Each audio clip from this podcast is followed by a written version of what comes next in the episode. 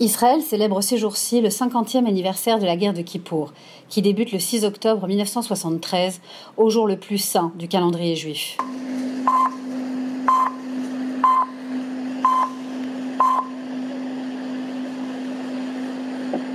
כאן שידורי ישראל מירושלים, ברשת א' וב', שלום רב וגמר חתימה טובה.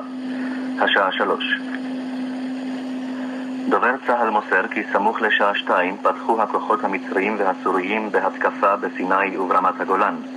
כוחותינו פועלים נגד התוקפים. בשל פעולות מטוסים סוריים בגזרת רמת הגולן נשמעות צפירות בכל רחבי הארץ שהן עולות ויורדות. Ce jour-là, la coalition militaire arabe, menée par l'Égypte de Sadat et la Syrie de Assad, attaque Israël par surprise, ouvrant un double front dans la péninsule du Sinaï au sud et sur le plateau du Golan au nord. Les armées arabes bénéficiant dans un premier temps de l'effet de surprise et disposant d'une supériorité numérique incontestable prennent l'avantage. Mais Israël s'organise rapidement et au terme d'une semaine de combats intenses, contre-attaque efficacement et pénètre le territoire ennemi au nord comme au sud. Pour la première fois, les services secrets israéliens n'ont pas su anticiper cette offensive et cette crise aboutira à la démission de la première ministre Golda Meir. Nous avons rencontré des témoins de l'époque. David d'abord, tout juste 17 ans, au début de la guerre. David nous raconte. J'étais en terminale au début de la guerre. Chez moi, mes deux frères ont été enrôlés et mon père servait dans l'industrie de la guerre en charge de la logistique et des approvisionnements, acheminer les véhicules, les denrées, etc.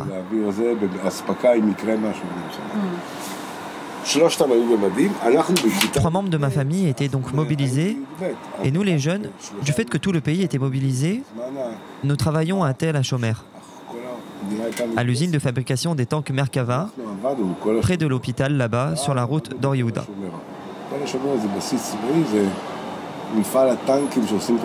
Là-bas, on y fabriquait et on y réparait les tanks.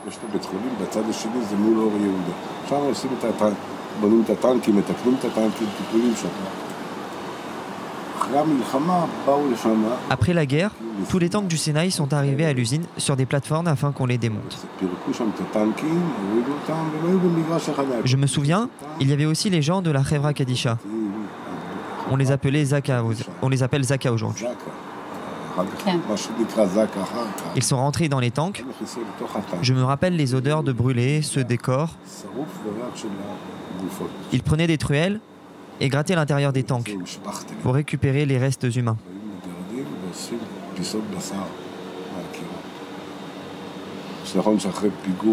Comme après un attentat, vous savez, quand on voit ces gens s'activer sur place pour récupérer les restes dans la rue, alors ils mettaient ce qu'ils avaient trouvé dans des sachets où ils inscrivaient le numéro du tank. Et en fonction de ce numéro, on identifiait l'unité qui le conduisait. Ils travaillaient des heures dans ces tanks, ils les démontaient ensuite, et soudain, ils découvraient des membres calcinés.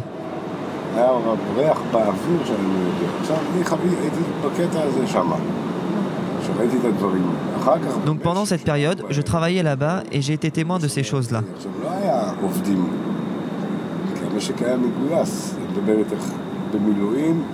Plus tard, j'ai été affecté à l'industrie, comme tous les adultes étaient mobilisés. Je faisais partie de la chômère à Tsaïr.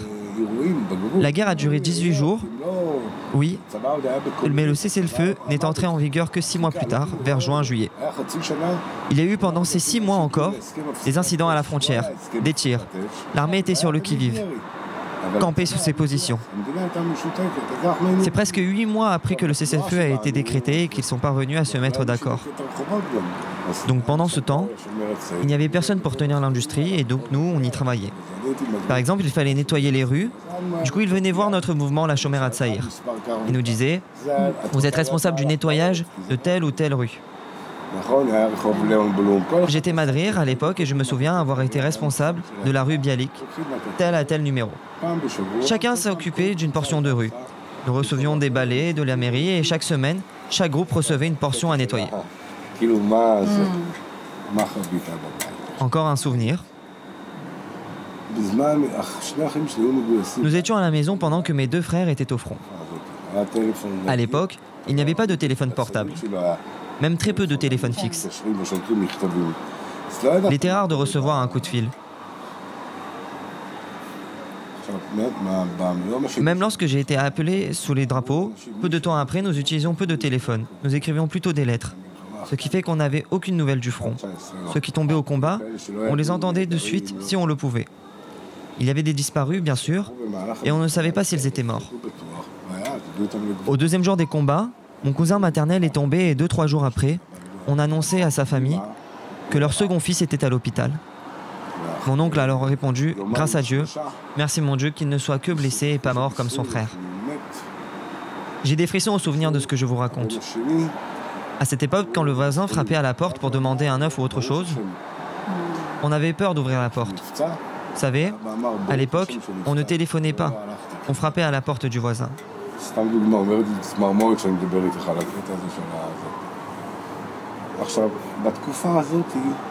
Et quand le groupe formé par deux officiers, un médecin et un infirmier s'approchait des maisons, on tremblait. Dans mon traumatisme vivace depuis 50 ans, je me souviens du petit sentier qui bordait les immeubles de notre quartier. Ma mère habitait rue Wiesmann et on voyait arriver ce groupe d'officiers au loin, sur le sentier. Il y avait trois entrées d'immeubles et quand on les voyait arriver, on savait qu'ils venaient annoncer la mort d'un soldat. Tout le monde sortait du balcon, hommes, femmes, enfants. Et là, c'est comme la roulette russe. On se demandait quelle entrée ils allaient prendre. Tout le monde se regardait, dans un silence terrible, en attendant de voir quelle entrée ils prenaient. La roulette russe. Puis soudain, ils entraient quelque part et au bout de 20 secondes, puis soudain, ils entraient quelque part et au bout de 20 secondes, on entendait un hurlement terrible, tel que je ne pourrais jamais oublier.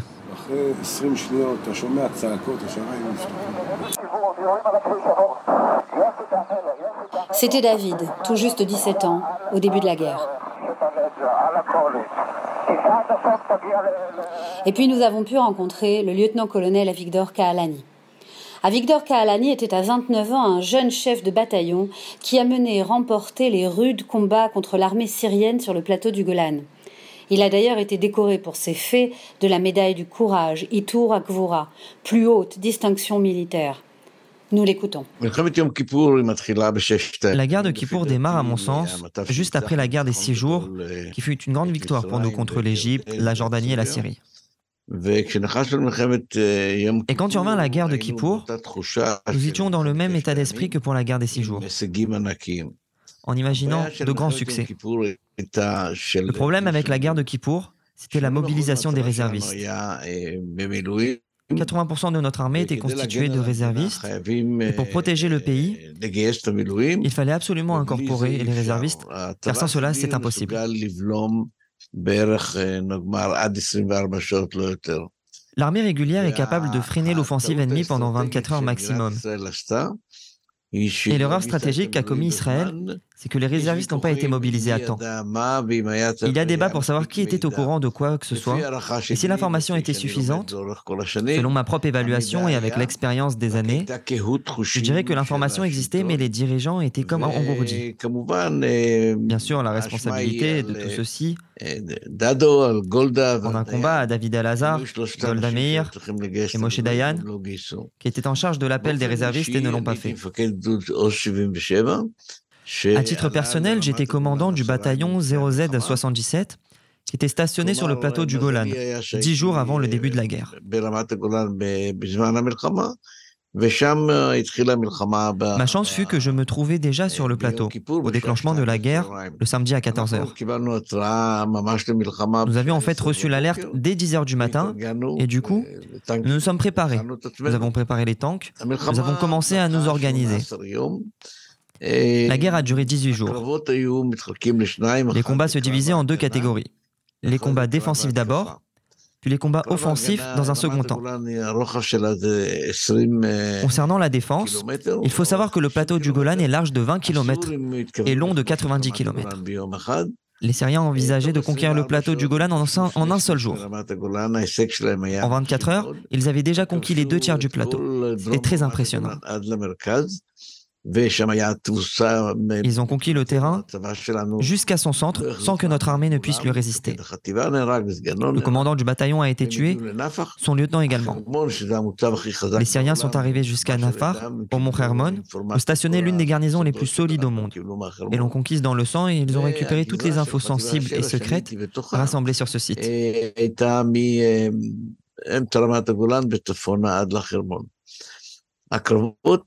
La section du 7e régiment où j'étais stationné au milieu du plateau jusqu'au nord, au Hebron, le début des combats pour stopper l'offensive était très difficile. C'était le samedi après-midi, le dimanche, le lundi et jusqu'au mardi après-midi. Nous avions réussi à les freiner. La grande offensive, c'était vraiment le samedi et le dimanche matin, pendant lesquels nous étions en réelle infériorité à raison d'à peu près un tank israélien pour 10 tanks ennemis. Nous avons réussi à les stopper, mais tout à coup, j'ai compris que leurs tanks étaient meilleurs que les nôtres. Plus bas d'un mètre, leurs canons tiraient à 104 km. Ils étaient équipés d'infrarouges, contrairement aux nôtres, ce qui signifie qu'en plus de leur supériorité numérique à 1 contre 10, ils avaient un meilleur équipement. Telle était la situation, mais nous avons quand même réussi à les freiner entre samedi et dimanche. Le combat le plus dur a eu lieu le mardi matin, alors que quasiment tout le plateau du Golan était entre leurs mains et nous avons commencé à avancer. Il fallait récupérer nos avant-postes. J'étais avec seulement sept tanks en deuxième ligne et je devais avancer. Il y avait un problème de commandement car il fallait que je dirige mes hommes qui avaient tous passé quatre jours dans les tanks. Ils ne mangeaient que ce qu'ils pouvaient trouver. Il n'y avait presque plus de matériel de premier secours. Et les avions et de l'artillerie ennemie nous pilonnaient sans cesse. Nous n'avions pas de protection aérienne non plus, et l'ennemi attaquait sans discontinuer. À cette étape de la guerre, où nous devions impérativement reprendre nos avant-postes, si nous n'avions pas repris nos premières garnisons du nord du plateau du Golan, je suppose qu'ils auraient continué à progresser et à atteindre la Galilée. C'est dans cette zone que j'ai dû mener, avec mes hommes, des combats très difficiles. Nous étions en tout et pour tout, entre 10 et 11 tanks, nous avons pris d'assaut la colline. Nous les avons dominés et nous avons frappé. À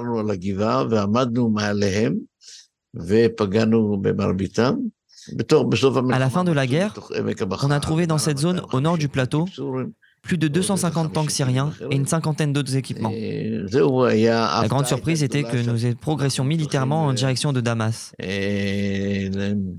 Je ne pensais pas qu'on allait nous le demander après autant de journées de combats si difficiles. Ma troupe a perdu 20 combattants.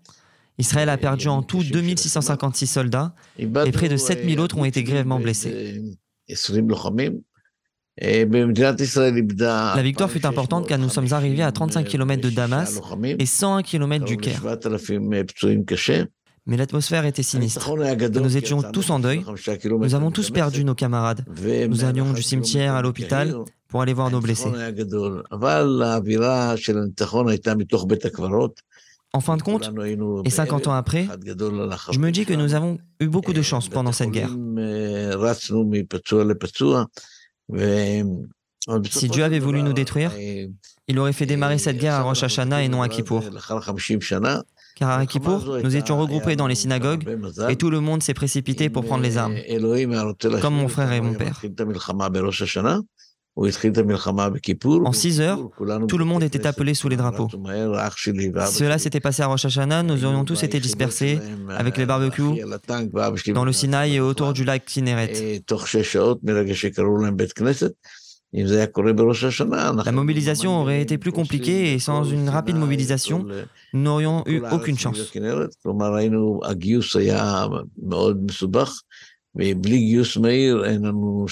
La guerre de Kippour est très profondément gravée en nous. C'est une profonde cicatrice pour nous. Mais c'est aussi une leçon de patriotisme pour tout le peuple juif, car cela nous a montré que la survie du pays était encore en danger, que nos ennemis nous attendent en embuscade et qu'ils saisiront toutes les occasions pour nous détruire. Cette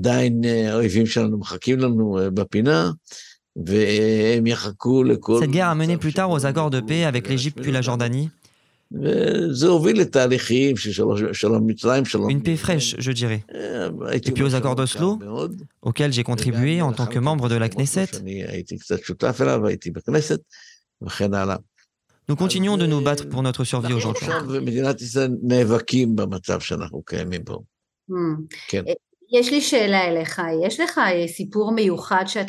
Avez-vous une anecdote à nous raconter, quelque chose qui vous a marqué jusqu'à aujourd'hui.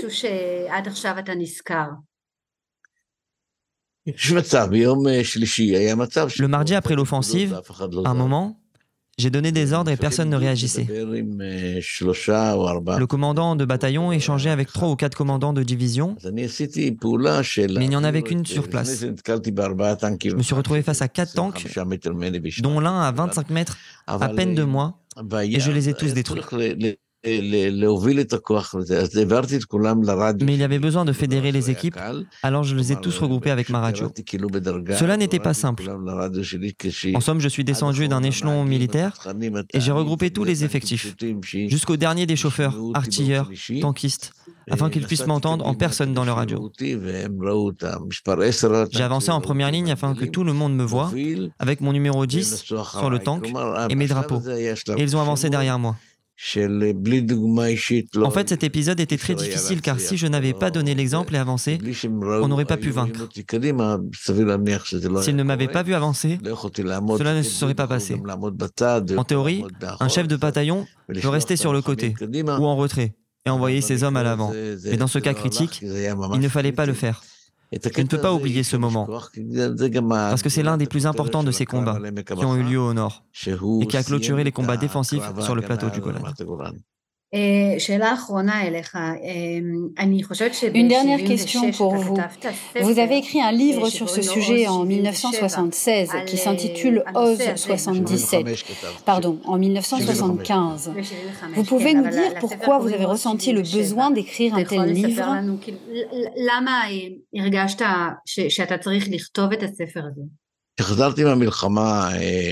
Je suis revenu de la guerre et j'ai appris que mon frère Emmanuel et que le frère de ma femme, Dalia, Ilan Shmaya, avait été tué.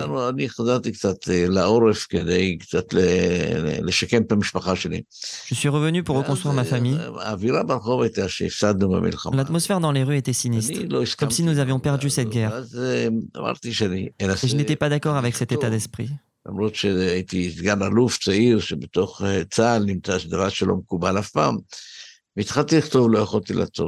J'ai alors décidé d'écrire ce livre, bien que dans ma position de jeune lieutenant-colonel dans l'armée, ce n'était pas habituel. J'ai commencé à écrire ce livre et je n'ai pas pu m'arrêter. J'ai écrit ce livre pour donner ma propre version des faits. Ce livre s'appelle Oz 77, car c'était le nom de mon bataillon. Ce livre a d'ailleurs été vendu à travers le monde, traduit en sept langues et a même été adapté en film sur YouTube. En fait, la raison de ce livre était que j'ai ressenti le besoin de relayer la clameur de mes combattants. Nous avons gagné cette guerre. Pourquoi nous lamenter? Bien sûr, nous avons perdu des amis, des soldats, mais nous avions vaincu nos ennemis. Ce récit écrit a prouvé la force de notre esprit combatif et qu'à la fin, nous avons gagné. Parce que nous savons qu'il n'y avait personne derrière pour nous protéger. Nous avons le sentiment d'être des émissaires, des représentants du peuple juif, de l'État d'Israël. Et que nous avions ce devoir envers le pays. Et c'est précisément ce qui s'est passé. C'était le lieutenant-colonel Avigdor Kaalani. À l'occasion de ce 50e anniversaire de la guerre de Kippour, les archives de Tsahal ainsi que le ministère de la Défense ont mis en place un site regroupant archives, témoignages, enregistrements, cartes et le récit jour après jour de cette guerre et de ses principales batailles. Y figurent notamment les noms des héros militaires israéliens de cette guerre, parmi lesquels les généraux Ariel Sharon, Chaim Barlev ou encore Mordechai Gour, dit Motagour. La douzième chaîne de la télévision israélienne a d'ailleurs monté un projet interactif intitulé Yoman Milchama, journal de guerre, qui compile les photos et souvenirs postés par des Israéliens ayant pris part au combat. C'était Céline Corsia pour Radio RCJ.